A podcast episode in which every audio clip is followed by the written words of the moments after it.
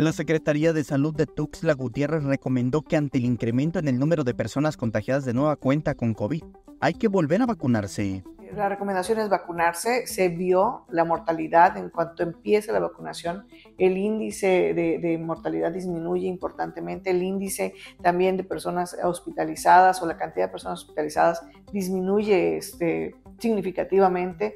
Eso marca, es es muy visible que la vacuna ayudó. Ahora ya está disponible la vacuna en farmacias. Es de la marca Pfizer y es ideal que las personas que cuentan con recursos puedan aplicársela. Su costo promedio es de 850 pesos. No obstante, también pueden encontrarlas en centros de salud. Nuevamente hacemos el llamado a que se acerquen a las unidades de salud este, y si tienen la posibilidad también de adquirir, porque no es una posibilidad más de adquirir una vacuna, sin embargo de forma gratuita están en las unidades de salud, hay que preguntar, hay que informarse.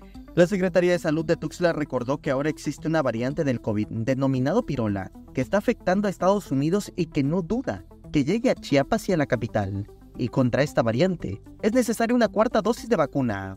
Por supuesto, hay que vacunarse, hay que volver a vacunarse. Son tres vacunas, nos tocaría la cuarta. Este, acuérdense que estas variantes, estas, este virus hace mutaciones o varía, hay variantes o subvariantes y estas ante estas no estamos protegidos y estas nuevas vacunas pues van justamente en, en la evolución del virus.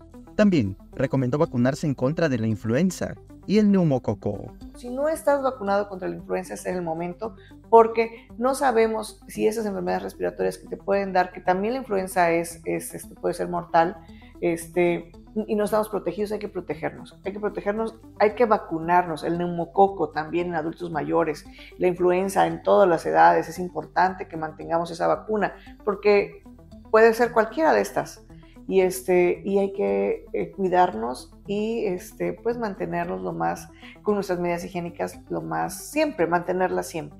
Samuel Revueltas, Alerta Chiapas.